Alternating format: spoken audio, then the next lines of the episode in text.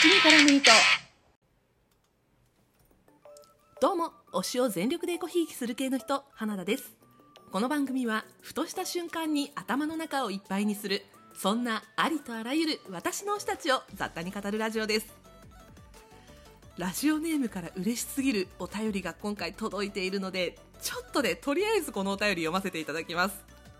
ラジオネーム花田さんの大ファンさんからのお便りです。もうもうなこのラジオネームの時点で私はすごい取り乱したんだけどすいません、えー、ラジオネーム花田さんの大ファンさんからのお便りです。ありがとうございます。はじめまして。いつも投稿を楽しみにさせてもらっています。映画の感想などを聞いていていつも思うのですがなぜあそこまで詳しく一度見た映画を語れるんですか？例えば花束みたいな恋をしたの感想会では終電を逃した4人がカフェに行った際に男の人が見るよ、ショーシャンクの空にとかね、という劇中ではあまり重要ではないはずのシーンを覚えていたので、とてもびっくりしました。ちなみに私は2回目見に行った時にこの会話の存在を知りました。そこで質問なのですが、花田さんは映画を見る際、どのような部分を意識して見ているのか教えてほしいです。私の場合は登場人物の周りのものとかに注目しながら見ています。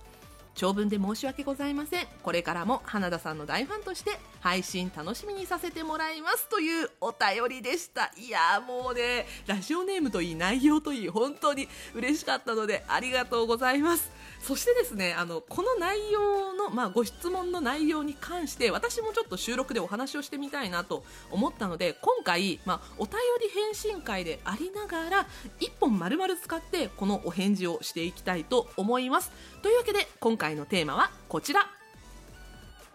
花田が映画を見るときに意識していること。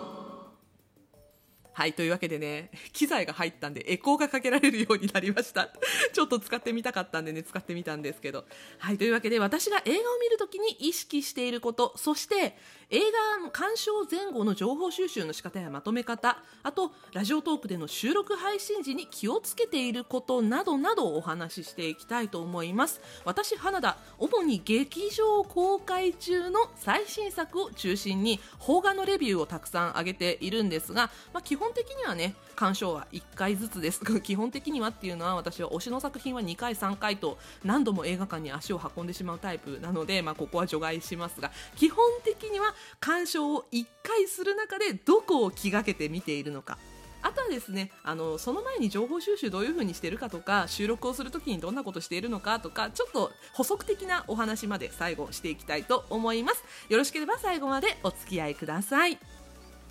まずねそのラジオネーム花田さんの大ファンさんからこれさ言うたびに照れるんだけどから、えー、お便りの中でご質問いただいた私が映画を見るときに意識していることなんですけどまあ映画ってね一番は、まあ、ストーリーを重視しながら見ると思うんですけどこのね一番重要なストーリーとは別に私自身が興味を持って見ている部分ってどこにあるんだろうっていうふうに考えたんですよ。そうなってくると、まあ、私ね邦画がすごく好きなんですが、まあ、洋画もねたまに見るんだけどまあ、そういう映画好き映像コンテンツ好きとしての側面の前に俳優オタクなんですよね。なので俳優オタクの観点からするとまず出演者が気になるっていうのはねもう一番で一番意識しているところだと思います。で主演とかね助演の方っていうのはまあ一番目立つし有名な方が多いし特に邦画なんかだと地上波のテレビの番宣なんかにもたくさん出ていらっしゃるしあとねあの映画のポスターとか動画のティザーって呼ばれるものですね。ああいうものにもメインのキャストの方たちってお顔が出ているので情報収集をしなくっても映画を見る前の時点で誰が出てるのか分かるからだからあんまり本編中に意識してあこの人出てるなこの人出てるなみたいな確認はしないと思うんですよ。で私が意識して見てるのってどっちかっていうとバイプレイヤーと呼ばれる方々、まあ、脇役というような方たちなんですね。こういう人たちって公式サイトのキャスト一覧にもお名前が載っていないこともよくあります。あのエンドロールとかでなんだろうメインキャストの人たちって配役のお名前まで出てくる名前役名が出てで俳優さんのお名前が出てくるんだけどもうバイプレの人たちって役名が出てこないでもう本当にキャストさんのお名前しか流れてこないみたいな。その辺の人たちが私はどっちかっていうと気になる。あれ？あの人あの作品のあの役のみたいな感じでこうね画面にちょっと出たそのバイプレイヤーの方々を見つけるっていうのがある意味私の中ではエンターテインメントでもあってすごく楽しい見方なんですよね。あとまだ全然知らない役者さんなんだけどちょい役なのにすっごい気になるなっていう人がいたらそこでチェックしておいて後からまあ他の作品を探してみたりっていう楽しみ方もします。他にもねサブスクとかで今あの過去作品たくさん見ることあると思うんですけど今では主役級の人が過去の作品だとバイプレイヤーやってること結構あるんですよね、まあ、あの今をときめく俳優さんたちだと、まあ、田中圭さんとかねあと中村倫也さんとかも結構バイプレイヤーやられてたことが多いんですけど今では考えられないような役柄を彼らは結構演じてるんですよ。なので主役級になってからはやらないようなこの役をみたいなギャップにも注目したいなというふうに思いながら見ています。そして、えー、お便りの方でねちょっと突っ込まれていた花束みたいな恋をしたのセリフの件なんですが私多分ね映画見るときセリフも結構気にして見ている方だと思います。映画って基本2時間ぐらいという限られた時間の中で上映されるので印象的なセリフって必ずあると私は思っています。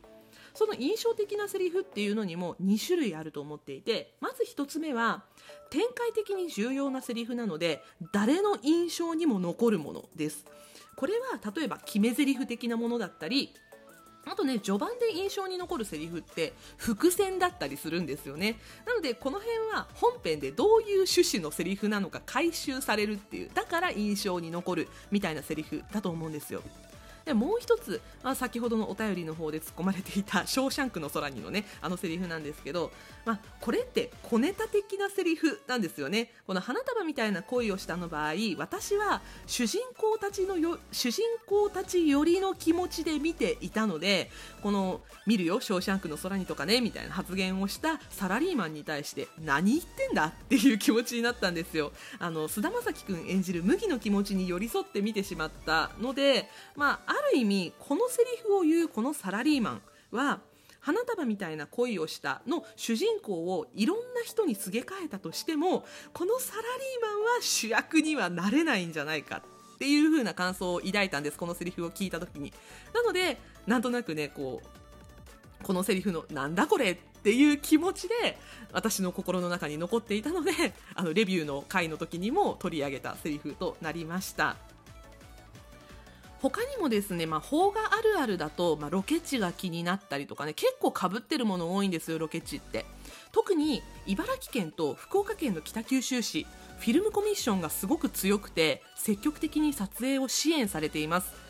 あの国内の作品でこれドラマとかでもそうなんですけど空港が出てくる作品茨城空港でロケをしていることが結構多いです。あと都内だと最近よくロケ地で見るのが豊洲じゃないかなと思います。豊洲って現在も開発中なので撮影時期によってすごいイメージが違うんですよ。なのであれこれ同じ場所？いやでも建物の感じとか違うしなとか思ってもよくよく後で調べてみると全く同じ場所でロケをしていたりとかいうことがあって見てて面白い場所になっています。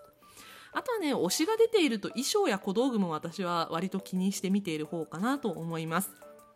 あのバラエティとか雑誌とかでよく着ているブランドは映画でも実は着ていたりするんですね。これはあの、まあ、私の推したちが結構あのスタイリストさんがもう固定の方がついていらっしゃるので役者自身に着てください的なオファーがブランド側からあったりするらしいという話を聞いたことがあります。なのであこのブランドあのバラエティでも着てたけど今回映画でも着てるなあってことはこのブランドは推しのことを気に入ってくれてるんだなみたいなねあのそういう見方をしたりもしています。割と気持ち悪いですね。ねというわけで総じて本編で散りばめられたものをいろいろこうピックアップして自分が気になるところを見ていって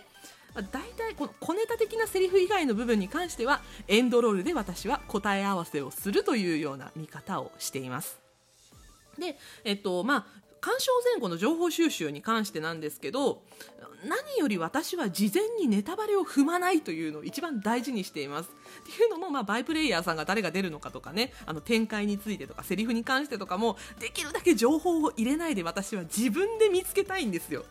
なので公式サイトとあと新作の場合は役者さんとか監督さんに対するインタビューぐらいしか見ないで劇場に足を運ぶことにしています。レビューサイトの口コミだったりあとプロの方が書いたレビューの記事なんかも自分の感想をまとめるまでは基本見ないようにしています。私ラジオトークでこんな感じでね収録をする以前に映画を見た後にフライヤーやチケットを貼ったり感想を書き残したりしている映画ノートっていうものを作っているんですがここに自分がファーストインプレッションで持った感想を書きたいっていうね自分の強い気持ちがあって。なのでここまではとりあえず口コミやレビューは見ない。で映画ノートを書き切ってしまったら他の人のレビューだったりとか口コミを見てああそうそうそうそうそうみたいなそういう気持ちを持ちたい。そんなそんな人間です。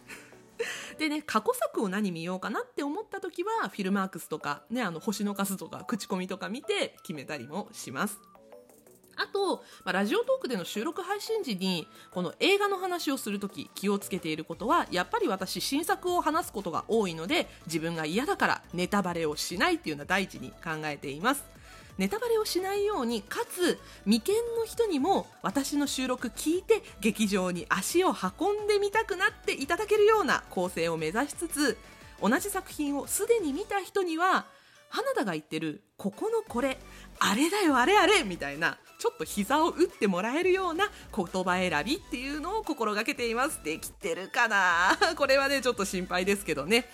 というわけでそんな感じでねちょっとお便りから広げすぎたかもしれませんが質問の答えになっていれば幸いです。はいというわけで今回は私花田が映画を見るとき意識していることについてお話ししていきました。当番組ではリスナーの皆さんからのお便りを募集しています。お気軽にお便りをお送りいただけると嬉しいです。はいというわけでね本日はここまでとさせていただきます。お相手は花田でした。